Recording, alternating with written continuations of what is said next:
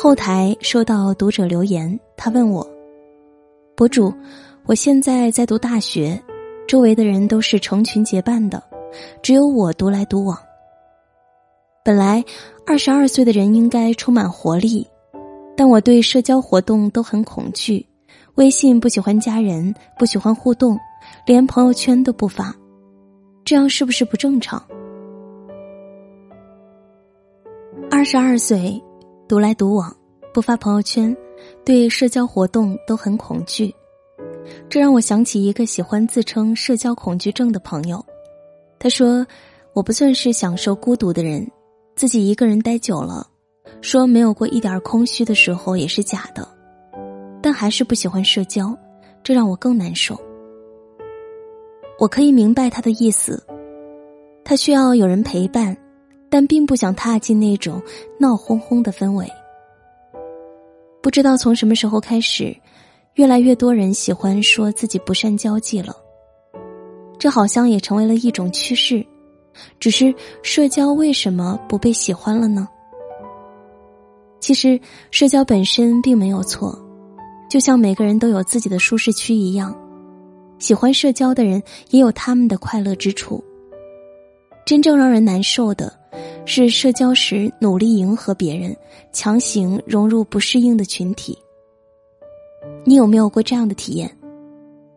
你为了不成为异类，强行跟不熟悉的大伙儿出去玩，回来后你感到很疲惫，好像嘻嘻哈哈过后更多的是空虚。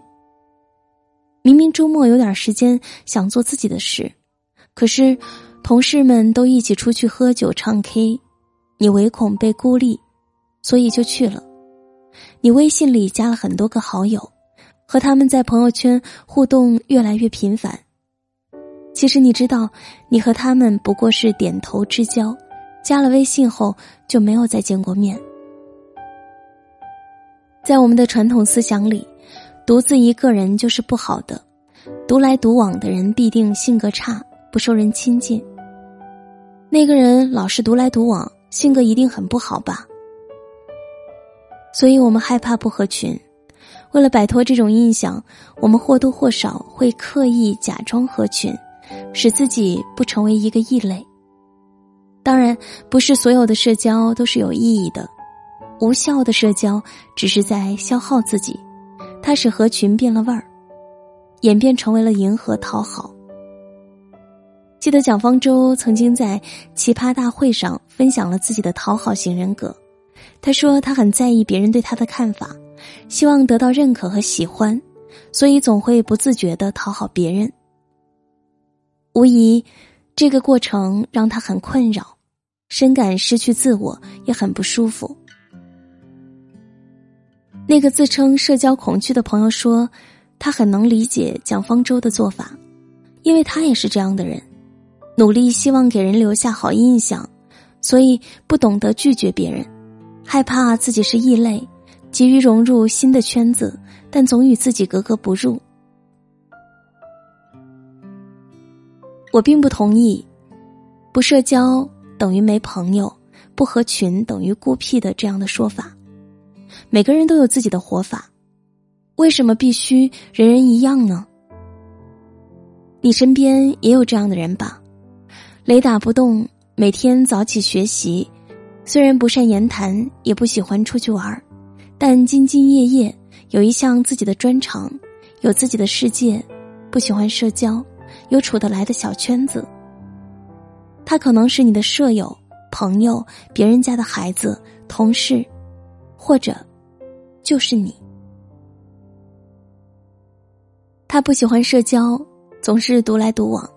但想要做的事总能专心做到，比如考研成功、考证成功、拿到想要的 offer、坚持长期的爱好。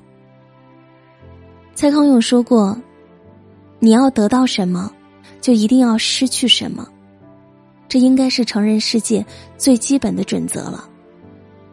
得到什么，失去什么，只是个人选择而已。敢于做自己，能自成风格。不盲从别人的生活方式，在我看来，比拥有好人缘更难得。不在意他人的眼光，更需要勇气。其实，没有纯粹内向或者纯粹外向的人，和喜欢的人可以千言万语，和聊不来的人可以一言不发。我们没有必要，也不可能做到人人喜欢。你不需要迎合别人，只需要做好自己。电影《阿甘正传》有一句台词：“别人问阿甘，你以后想成为什么样的人？”阿甘回答：“什么意思？难道我以后就不能成为我自己了吗？”有时候，坦然一点做自己，比什么都好。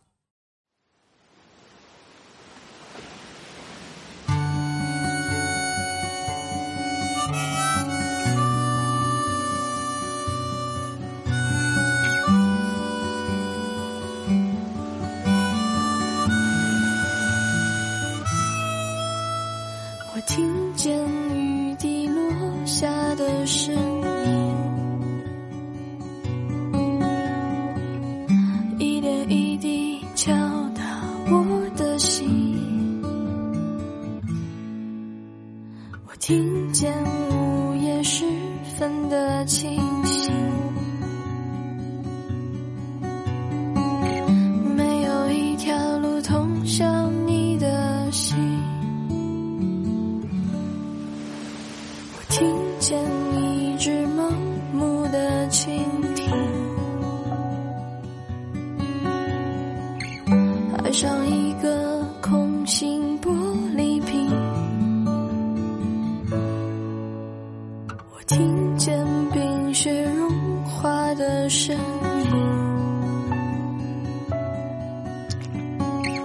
却听不见你风中的回音。我听见了你的声音，在最北的山顶。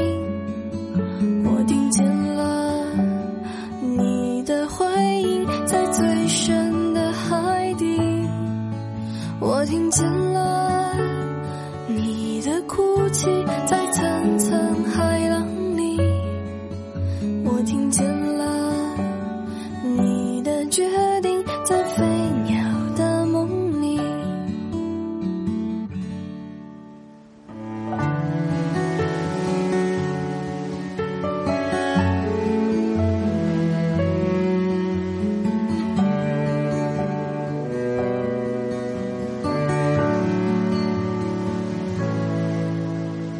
听见乌云在弹奏风琴，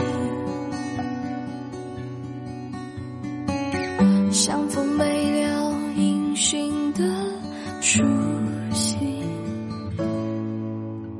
我听见黎明钟声在靠近，却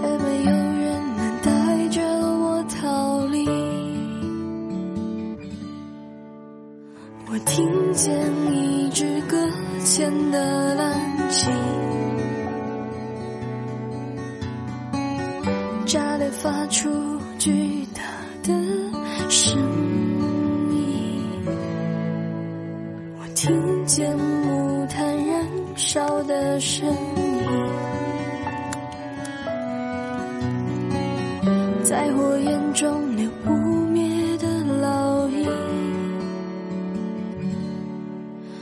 听不见你的声音，